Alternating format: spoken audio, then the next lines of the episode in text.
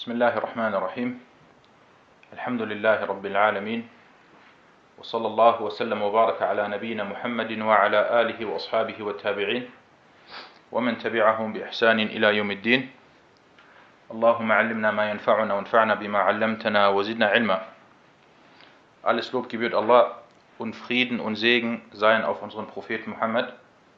Hayakumullah zum heute elften Unterricht. Oder besser gesagt die elfte Sitzung. Und wir lesen das Buch Bulugh al-Maram min Adillati al-Ahkam von Al-Hafiz ibn Hajar al-Asqalani. Und wir beginnen heute mit einem neuen Unterkapitel.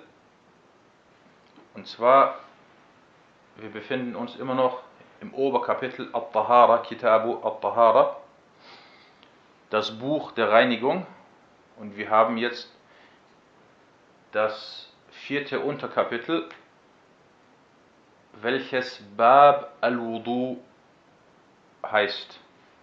Kapitel die kleine rituelle Gebetswaschung.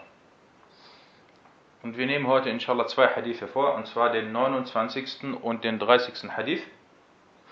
Aber zunächst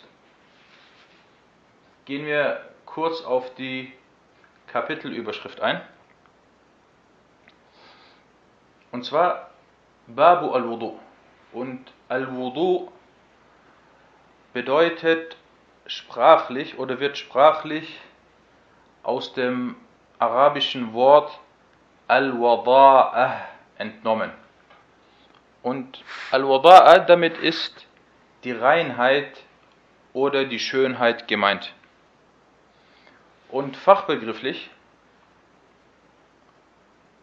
also äh, Istilahan fachbegrifflich, bedeutet Al-Wudu die Benutzung von reinem Wasser bei der Reinigung der vier Körperteile, die im Koran erwähnt wurden, auf die Art und Weise, wie es die islamische Gesetzgebung vorgeschrieben hat. Sprich, man benutzt sauberes und reines Wasser und reinigt damit vier Körperteile. Und diese vier Körperteile, die wurden im Koran erwähnt. So sagte Allah, O die ihr glaubt, wenn ihr zum Gebet, wenn ihr euch zum Gebet aufstellt, dann wascht euch das Gesicht und die Hände bis zu den Ellenbogen und streicht euch über den Kopf und wascht euch die Füße bis zu den Knöcheln. Also wir haben hier vier Körperteile. Zum einen das Gesicht, dann die Hände, der Kopf und die Füße. Und es besteht Ijma', also Übereinkunft unter den Gelehrten, dass es für die Richtigkeit des Gebetes vorgeschrieben ist, die rituelle Reinigung durchzunehmen oder zu vollziehen. Und es gab Meinungsverschiedenheit, wann der Wudu, also wann die rituelle Gebetswaschung vorgeschrieben wurde. Wurde sie bereits in Mekka oder erst nach der Hijra in Al-Medina zur Pflicht? Und äh, viele Muhaqqiqun, also späteren, äh, neigen dazu, dass die rituelle Gebetswaschung erst in Medina verpflichtet wurde. Und diese Ibadah, dieser Gottesdienst, sprich die rituelle Gebetswaschung, sie gehört zu den Khasa'is dieser Umma, also sie gehört zu den Besonderheiten der islamischen Gemeinschaft. Das kurz über die Kapitelüberschrift. Na, kommen wir zum 29. Hadith. عن أبي هريرة رضي الله عنه عن رسول الله صلى الله عليه وسلم أنه قال لولا أن أشق على أمتي لأمرتهم بالسواك مع كل وضوء. أخرجه مالك وأحمد والنسائي وصححه ابن خزيمة. وذكره البخاري تعليقا. 29. Hadith Abu Huraira, möge Allah mit ihm zufrieden sein, berichtete, dass der Gesandte Allahs, Allahs Segen und Frieden auf ihm sagte, wäre es keine Härte von mir für meine Gemeinschaft gewesen, so hätte ich ihnen zur Pflicht gemacht, dass sie den Siwak vor jedem Gebet benutzen. Das ist ein Wortlaut und in einem anderen Wortlaut, heißt es, dass sie ihn, dass sie den Siwak zu jeder Gebetswaschung oder bei jeder Gebetswaschung äh, benutzen. Und dieser Hadith wurde unter anderem von Malik, Ahmed und An-Nasai überliefert und Ibn Khuzaymah stufte ihn als authentisch ein. Na, kommen wir zu den Hadith wissenschaftlichen Nutzen aus diesem Hadith. Der Überlieferer ist Abu Huraira und über Abu Huraira äh, haben wir sehr oft geredet und deswegen äh, seine Biografie wurde im ersten Hadith oder auf seine Biografie wurde im ersten Hadith eingegangen und es wurde gesagt, er heißt Abdurrahman ibn Sakhar und es wurde gesagt, er heißt Abdullah ibn, ibn Amir ad-Dawsi. Ursprünglich stammte er aus dem Süden der arabischen Halbinsel, aus dem heutigen Jemen. und mit Jemen ist oder war früher nicht das heutige Jemen gemeint, was wir aus, äh, aus den Landkarten oder aus der Geografie kennen, sondern alle Gebiete, die südlich von Mekka und Taif sind, wurden als Jemen bezeichnet oder zählt zum, zählten zum Jemen. Sprich, äh, der heutige südliche Teil von Saudi-Arabien zum Beispiel gehörte zu Jemen oder wurde als Jemen bezeichnet. Naam. Dieser Hadith ist authentisch. Der Hadith ist sahih. Und er wurde darüber hinaus auch noch von Al-Bukhari in seinem Sahih-Werk als Muallaq überliefert. Und Muallaq, darüber hatten wir früher in den Mustalah-Unterrichten gesprochen. Muallaq bedeutet ein Hadith, der ohne Überlieferungskette genannt wird. Und normalerweise ist ein Hadith, dessen Überlieferungskette nicht bekannt ist, er wird nicht als authentisch eingestuft und er wird nicht akzeptiert. Aber es gibt Ausnahmen, wie zum Beispiel, wenn Imam al-Bukhari in seinem Sahih-Werk Ta'liq von einem Hadith gemacht hat. Das macht er manchmal. Er überliefert zum Beispiel, er kommt zum Beispiel mit einem Kapitel an und dann überliefert er einen Hadith samt Überlieferungskette und erwähnt dann einen Hadith ohne Überlieferungskette. Und man hat gesagt, oder die immer sagen, die Hadith-Gelehrten sagen, alle Hadithe, die Muallaq von Al-Bukhari angeführt wurden, sind authentisch. Wie sind sie dazu gekommen? Sie sagen, man hat das alles überprüft, man hat sich diese Hadith, die ohne Überlieferungskette angeführt wurden von Al-Bukhari, angeschaut hat sich die Überlieferungsketten äh, vor, hat, hat sich die Überlieferungsketten angeschaut und festgestellt, dass diese Hadith allesamt sahih sind. Na.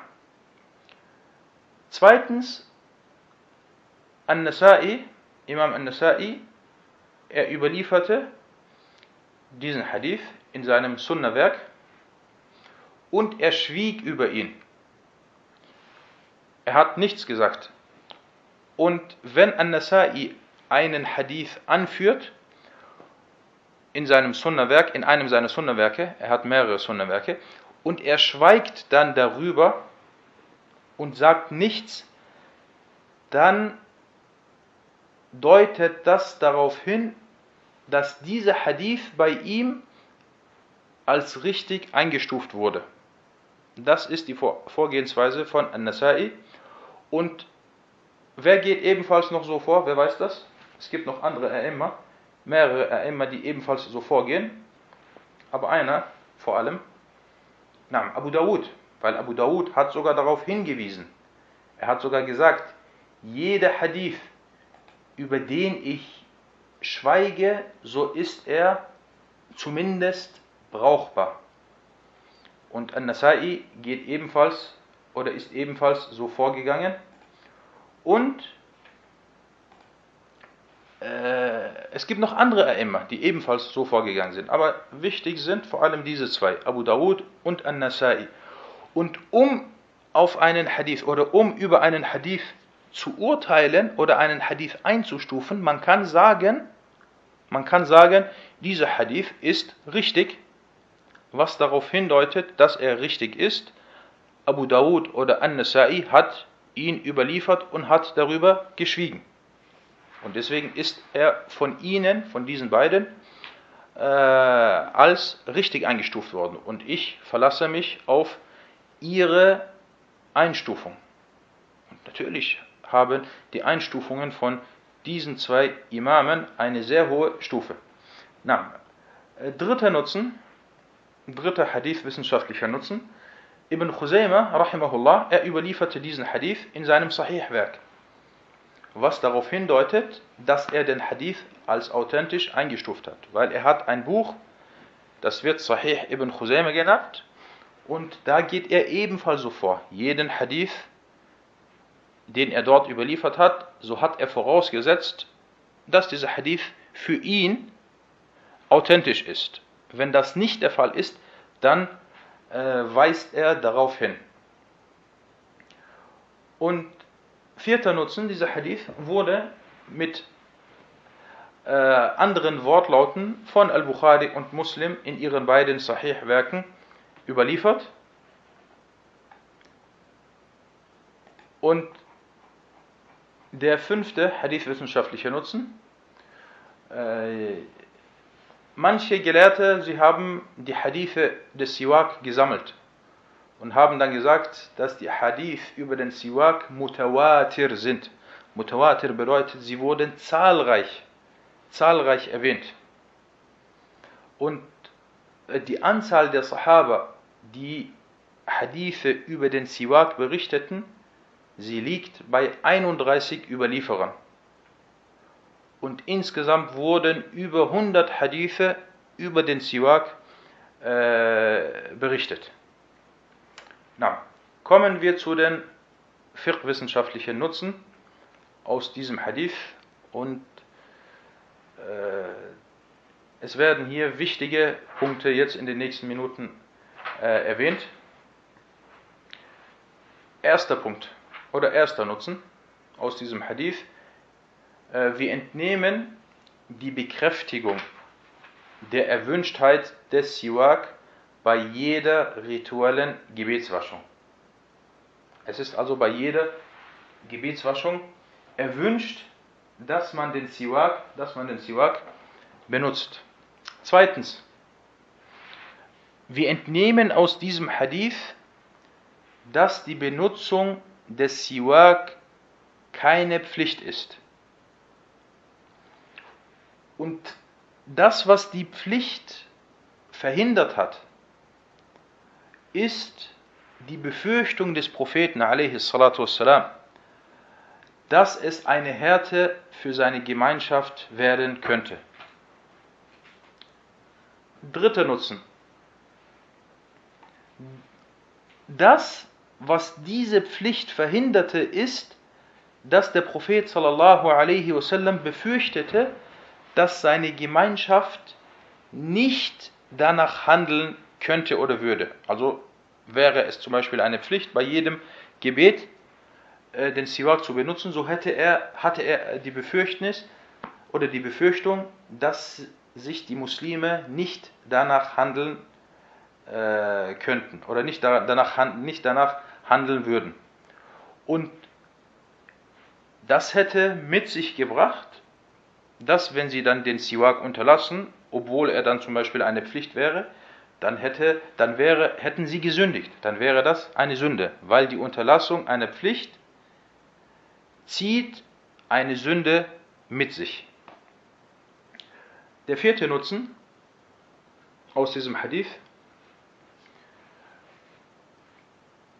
Dieser Hadith ist ein Beweis für folgende wichtige Fiqh-Regel, die besagt, die Erschwernis bringt Erleichterung mit sich. Al-Mashaqqatu tajlibu oder tajlubu at-Taysir. Die Erschwernis bringt Erleichterung mit sich. Fünftens, der Prophet a.s. hat einige vorzügliche Taten unterlassen, aus Angst, dass sie während seinem Leben oder während seines Daseins äh, zur Pflicht werden. Zum Beispiel hat er drei bzw. vier Nächte in der Gemeinschaft Tarawih, das Tarawih-Gebet verrichtet. Und dann hatte er die Angst und die Befürchtnis oder die Befürchtung, dass das Tarawih-Gebet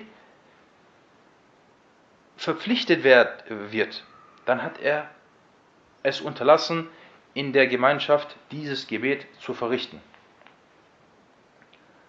Und deswegen sagte Allah Ta'ala über diesen edlen Propheten, alayhi salatu wassalam, Azizun alayhi ma anittum, harisun alaykum bil mu'minina ra'ufur rahim. Zu euch ist nunmehr ein Gesandter aus euren eigenen Reihen gekommen.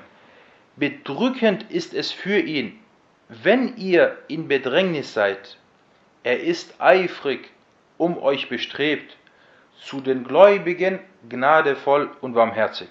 Alayhi salatu wassalam. Der sechste Nutzen aus diesem Hadith. Wir entnehmen die Leichtigkeit der islamischen Gesetzgebung. Allah sagte im Koran, وَمَا جَعَلَ عَلَيْكُمْ فِي الدِّينِ مِنْ حَرَجٍ er hat euch erwählt und euch in der Religion keine Bedrängnis auferlegt. Und dieser Hadith, Barakallahu er deutet auf folgende äh, Usul-Regel hin, die besagt,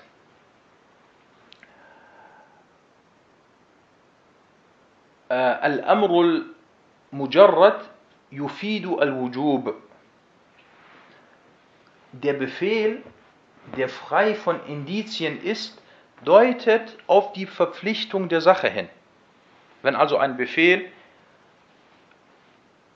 im Koran oder in der Sunna erwähnt wird und es gibt keine Indizien, die diesen Befehl aufheben, so deutet dieser Befehl darauf hin, dass diese Sache verpflichtend ist. Wir sagen jetzt, in diesem Hadith haben wir den Siwak. Was deutet darauf hin, dass der Siwak keine Pflicht ist? Daraufhin deutet der Wortlaut Laula an Ashukka. Wäre es keine, wäre es keine, so wäre es zur Pflicht geworden.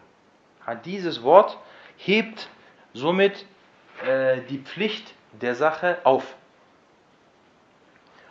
Und der Hadith deutet ebenfalls auf folgende wichtige Fiqh-Regel hin, die besagt, Dar'ul Mafasid muqaddamun ala jalb al-masalih. Dar al-Mafasid muqaddamun ala jalb al-masalih. Die Abwendung des Schadens wird der Heranschaffung der Vorteile vorgezogen. Hier zum Beispiel in diesem Hadith, der Schaden wäre eine Sünde zu begehen. zum Beispiel, der Siwak ist eine Pflicht und man ist nicht in der Lage, dieser Pflicht nachzugehen. Und wenn man dieser Pflicht nicht nachgeht, hat man eine Sünde begangen. Und diese Sünde ist ein Schaden. Deswegen wurde diese Pflicht aufgehoben. Hm? Und äh, der Schaden, also eine Sünde zu begehen, indem man eine Pflicht unterlässt, verhinderte, dies verhinderte, dieser Schaden verhinderte die Heranschaffung des Vorteils der Benutzung des Siwaks bei jeder rituellen Gebetswaschung. Weil zweifelsfrei, wenn man bei jeder Gebetswaschung den Siwak benutzt, das ist ein Vorteil, das ist ein Nutzen, das ist etwas Positives. Aber dies wurde, dies wurde verhindert wegen, wegen dem auftretenden Schaden. Und da gibt es sehr, sehr viele Beweise aus der islamischen Gesetzgebung, äh, wie zum Beispiel, äh, dass man nicht die Nichtmuslime oder die Ungläubigen beleidigt oder ihre Götter beleidigt, obwohl das erlaubt wäre oder erlaubt ist. Aber man soll das nicht machen, weil das dazu führen kann, dass sie dann auch Allah beleidigen. Und das ist ein großer Schaden. Und damit dieser Schaden nicht auftritt, äh, unter, äh, unterlässt man es, äh, die Götter der Nichtmuslime, der Kuffar zum Beispiel zu, zu äh, beleidigen. Und es gibt, wie gesagt, hierbei viele weitere, viele weitere Beispiele. Und merkt euch diese, diese äh, Regeln, vor allem diese achte Regel und auch die vorigen Regeln. Und ich denke mal, wenn wir dieses Buch äh, inshallah zu Ende gelesen haben mit der Erläuterung, dann werden wir sehr, sehr viele wichtige Fiqh- und Usul-Regeln äh, gesammelt haben. Na, kommen wir zum neunten Nutzen aus diesem Hadith. Äh, der Hadith oder der Inhalt oder der Text des Hadithes äh, weist darauf hin, dass die Benutzung des Siwaks vor allem zu bestimmten Zeiten festgelegt wurde, wie wenn man vom Schlaf aufwacht oder während der Gebetswaschung oder vor dem Gebet. Das sind Zeiten, wo erwähnt wurde, dass man den Siwak benutzen soll. Na, und kommen wir zum letzten Punkt und zwar äh, beim Siwak geht es um die Reinigung der Zähne. Und die Ansicht von Imam Ahmed oder die Rechtsschule von Imam Ahmed besagt, dass der Siwak und dann natürlich die äh, äh, dadurch erfolgte Zahnreinigung nur durch ein Hölzchen zustande kommt. Ihr kennt wahrscheinlich alle diesen bekannten Siwak. Sie sagen, nur dadurch kommt äh, diese Reinigung zustande. Äh, und andere Gelehrte wiederum sagen, dass das Hölzchen, also dieser Siwak, zwar besser ist, aber es kann auch mit anderen Mitteln zustande kommen. Wichtig ist, dass es zur Säuberung der Zähne kommt. Und das kann mit dem Finger oder mit äh, heutzutage mit, mit, äh, mit Zahnpasta, äh, mit Zahnbürste etc. Äh, kann das auch erfolgen. Nein. Aber zweifelsfrei, selbst wenn natürlich es spricht nichts dagegen, dass man, dass man die Zahnbürste benutzt, aber dass man trotzdem nicht auf die Sunna, auf die Sunna verzichtet und weiterhin, wenn man die Möglichkeit hat, den Siwak benutzt, weil im Hadith oder in vielen Hadithen wurde darauf hingewiesen, dass man vor jedem Gebet, kurz vor jedem Gebet, äh, den Siwak benutzt. Und du kannst nicht vor jedem Gebet dann zum Beispiel deine Zahnbürste rausholen und Zahncreme drauf und dann deine, deine, deine Zähne, deine Zähne äh, säubern. Aber wenn du einen Siwak dabei hast, dann ist das äh, nicht äh, schwierig. طيب. Bevor wir den Hadith oder diesen Hadith abschließen, kommen wir zu einigen Meinungsverschiedenheiten unter den Gelehrten. Und zwar waren sich die Gelehrten uneinig, ob der Fastende oder wann der Fastende den Siwak benutzen darf.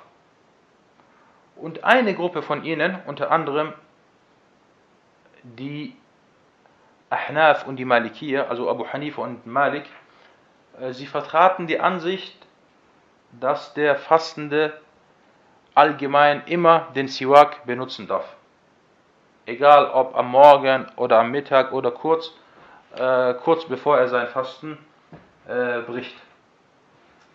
Und dieser Meinung war auch zum Beispiel Sheikh al-Islam ibn Taymiyyah. Die zweite Ansicht, und das ist die Ansicht von Al-Shafi'i und Ahmed und Ishaq, äh, Ishaq äh, ibn Rahawi, sie besagt, dass es ab dem Mittag, sprich ab dem Mittagsgebet, für den, für den Fastenden unerwünscht ist, den Siwak zu benutzen. Und ihr Beweis war der Hadith, wo es heißt, إذا صمتم فاستاكوا في الغداة ولا تستاكوا في المساء. Wenn ihr fastet, dann benutzt den Siwak am Morgen, aber benutzt ihn dann nicht am Mittag oder am Nachmittag. Aber dieser Hadith, Wallahu ta'ala ist nicht authentisch, sondern er ist schwach und kann deswegen, und es wird gesagt, dass er deswegen nicht als, als äh, Beweis angeführt werden kann. Na, Wallahu ta'ala a'lam. Na, kommen wir zum 30. Hadith. عن حمران أن عثمان دعا بوضوء فغسل كفيه ثلاث مرات ثم تمضمض واستنشق واستنثر ثم غسل وجهه ثلاث مرات ثم غسل يده اليمنى إلى المرفق ثلاث مرات ثم اليسرى مثل ذلك ثم مسح برأسه ثم غسل رجله اليمنى إلى الكعبين ثلاث مرات ثم اليسرى مثل ذلك ثم قال رأيت رسول الله صلى الله عليه وسلم توضأ نحو وضوئي هذا متفق عليه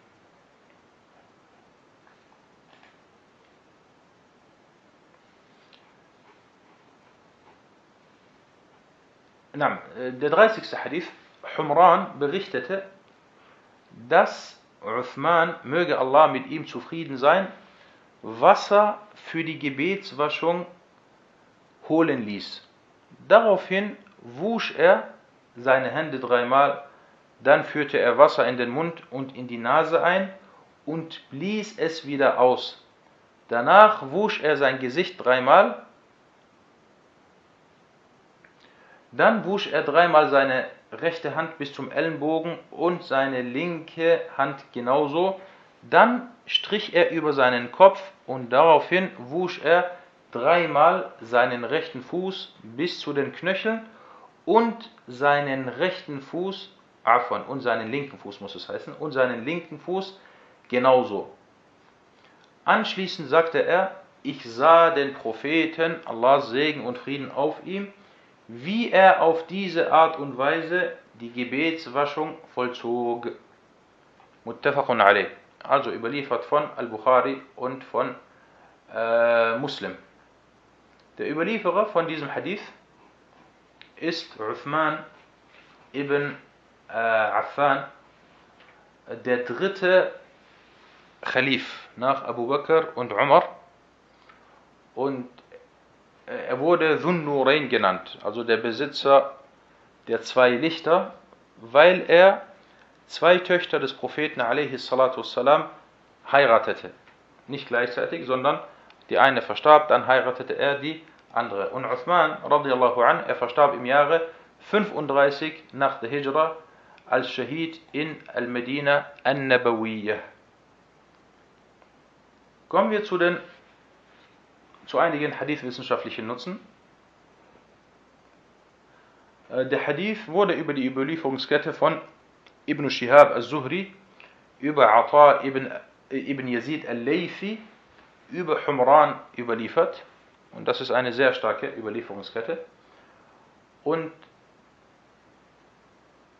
Al-Hafiz ibn Hajar, er hat diesen Hadith gekürzt erwähnt, weil vollständig lautet der Hadith, äh, geht der Hadith weiter, so heißt es, dass Uthman sagte, ich sah den Propheten, Allah Segen und Frieden auf ihm, wie er in dieser Art und Weise die Gebetswaschung vollzog. Und er sagte, also der Prophet sagte dann, Man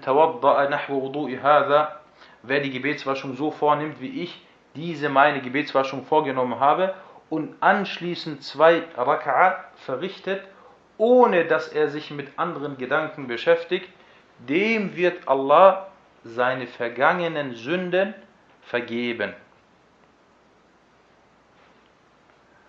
Und Sheikh Abdullah Sa'ad sagte, dass dieser Hadith zu den authentischsten und vollkommensten Hadithen über die Gebets, Gebetswaschung zählt. Also willst du die Gebetswaschung, dann ist dieser Hadith einer der komplettesten Hadithe.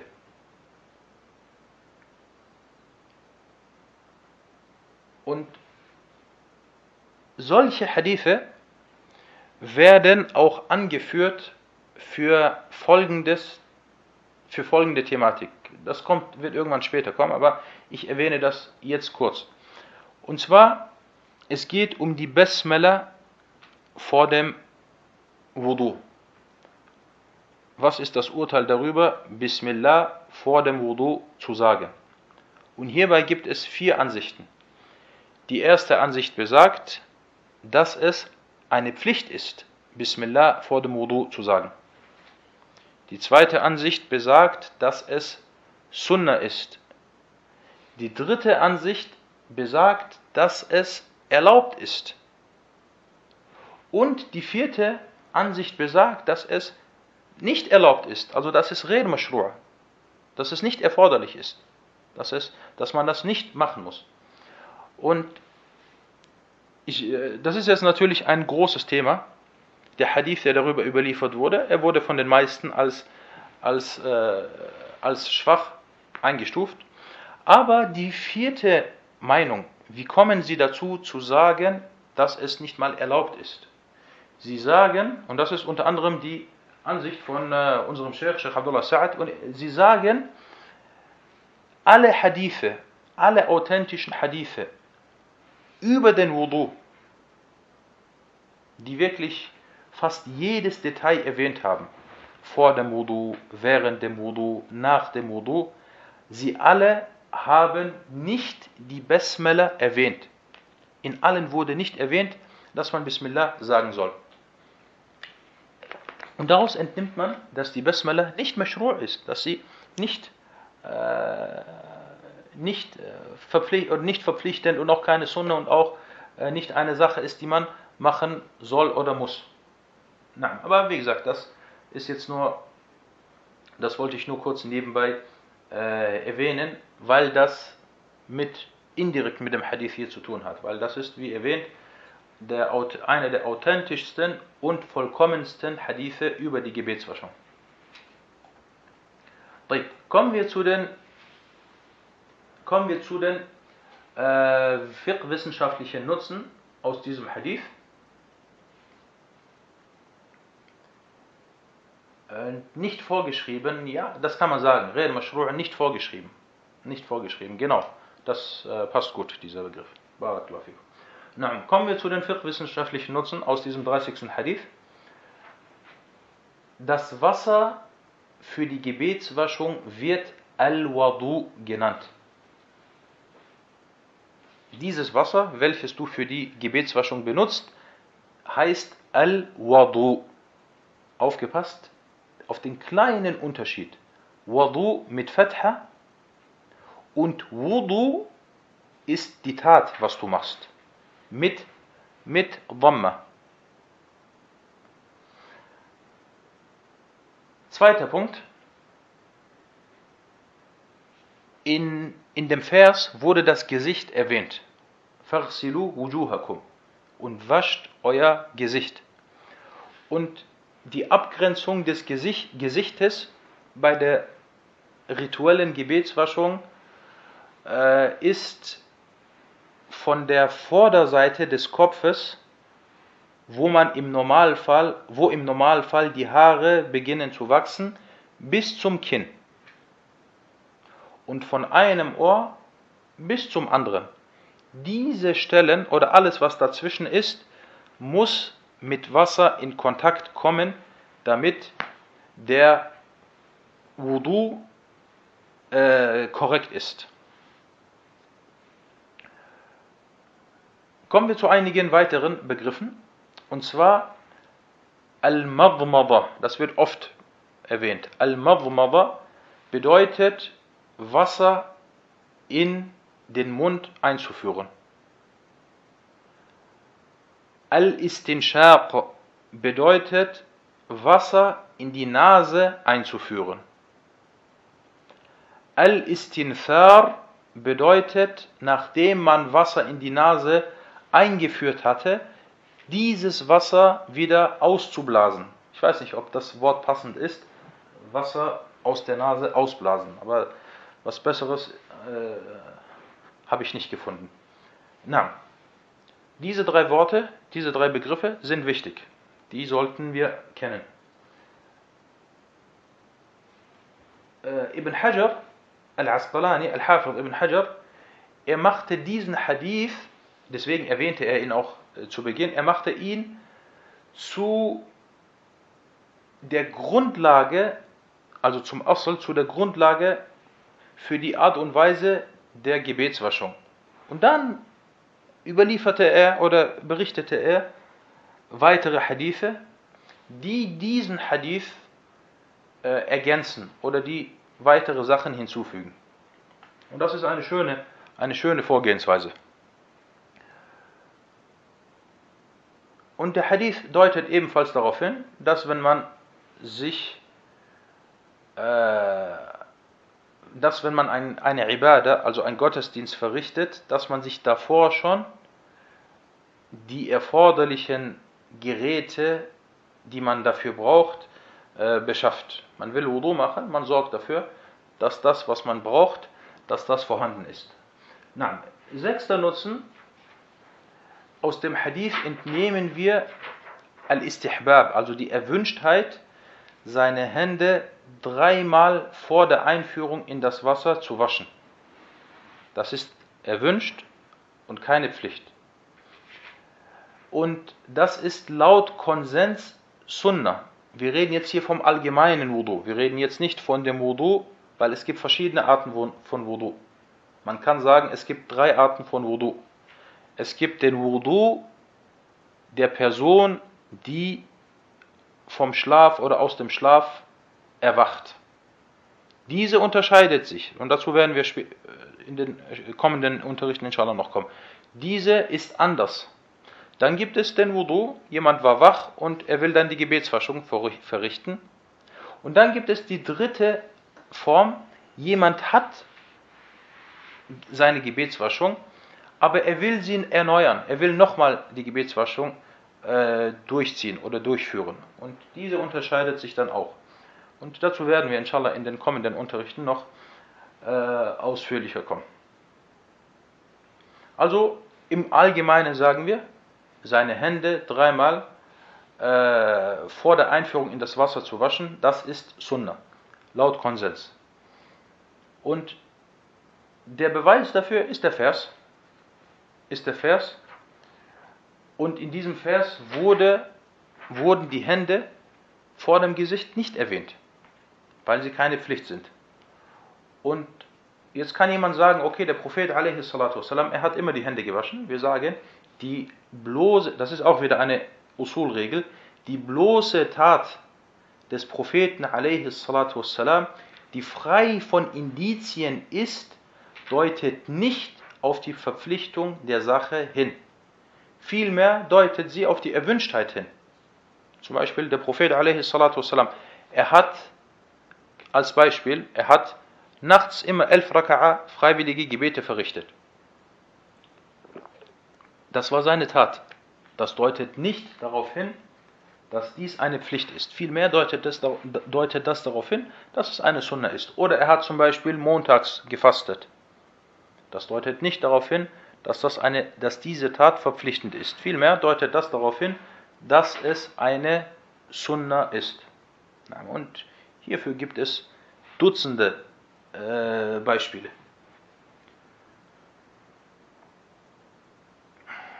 Äh, siebtens, das ist ein umstrittener und wichtiger Punkt.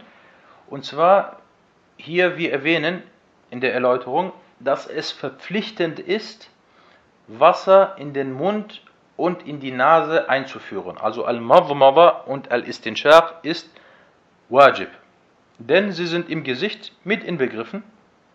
Und das wurde ja in dem Vers in der Eier erwähnt. Und dazu komme ich inshallah später noch äh, ausführlicher. Achter Nutzen, es wurde nicht extra erwähnt, das Wasser dreimal in den Mund und in die Nase einzuführen.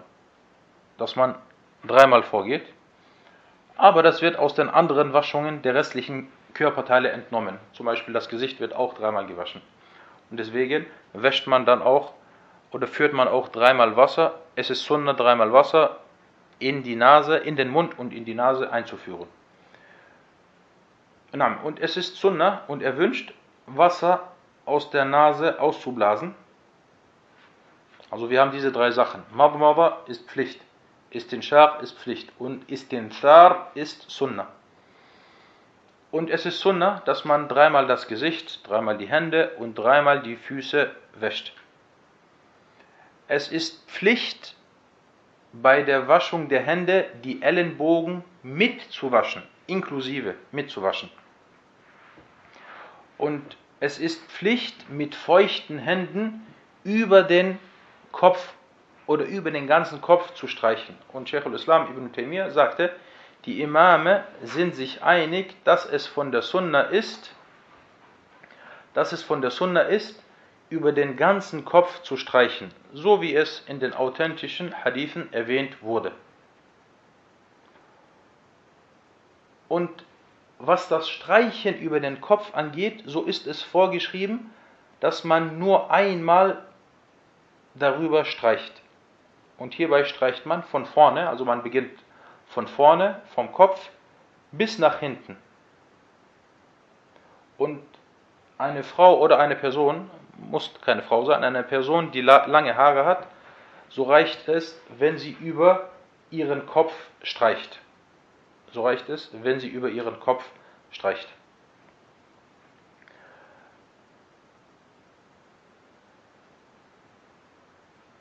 die beiden Ohren, und das ist jetzt der 14. und vorletzte Punkt, die beiden Ohren gehören zum Kopf.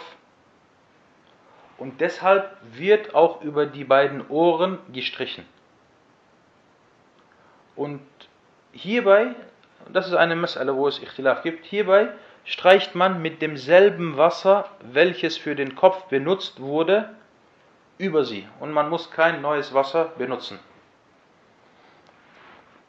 Und äh, in diesem Hadith werden sowohl die Pflichten, Al-Wajibat, als auch die Sunnen, also die Sunnataten der Gebetswaschung, äh, erwähnt und sind enthalten. Na, kommen wir zu einigen Meinungsverschiedenheiten der Gelehrten. Und zwar die drei Imame, sprich Abu Hanifa, Malik und Ash-Shafi'i und auch weitere wie Sufyan al-Thawri, sie vertraten die Ansicht, dass die Madmada und Istinshaq, also das Einführen des Wassers in, die Nase, in den Mund und in die Nase, dass es keine Pflicht ist, sondern nur Sunnah. Imam Ahmad dagegen war der Meinung, dass es verpflichtend ist. Das ist auch die, äh, die Ansicht äh, von Ishaq al-Rahawi und Ibn Abi Layla und von anderen. Und beide Parteien hatten natürlich ihre, ihre Beweise. Der Beweis derjenigen, die sagen, dass die Einführung des Wassers Pflicht ist, äh, sind folgende. Erstens, das Fortfahren des Propheten والسلام, bei dieser Tat. Also er hat immer er hat immer Wasser in seinen Mund und in seine Nase eingeführt. Und er hat das nie unterlassen. Und wenn es nur Sunne wäre und keine Pflicht, dann hätte er es ja zumindest einmal unterlassen, um darzustellen, um zu verdeutlichen, dass es erlaubt ist, dass man es unterlässt. Darüber hinaus hat natürlich Allah, Sie sagen, hat Allah äh, auf die Pflicht hingewiesen, da er sagte, dann wascht euch das Gesicht. Und zweifelsfrei gehören der Mund und die Nase zum Gesicht Oder sie sind ein Teil des Gesichts. Das ist einer ihrer Beweise. Und ein weiterer Beweis ist der Hadith, den Muslim über Aisha radiallahu anha überliefert hat, wo der Prophet sallallahu alaihi wasallam äh, sagte, إذا توضأ أحدكم فليستنشق Wer die rituelle Gebetswaschung von euch vornimmt, so soll er Wasser in die Nase einführen. So soll er, das ist eine Pflicht, so soll er Wasser in die Nase einführen. Und es gibt noch viele weitere oder einige weitere Hadithe, die darauf hindeuten, dass das Einführen oder dass die Einführung des Wassers in den Mund und in die Nase verpflichtend ist. Naam. هذا والله تعالى أعلم وصلى الله على محمد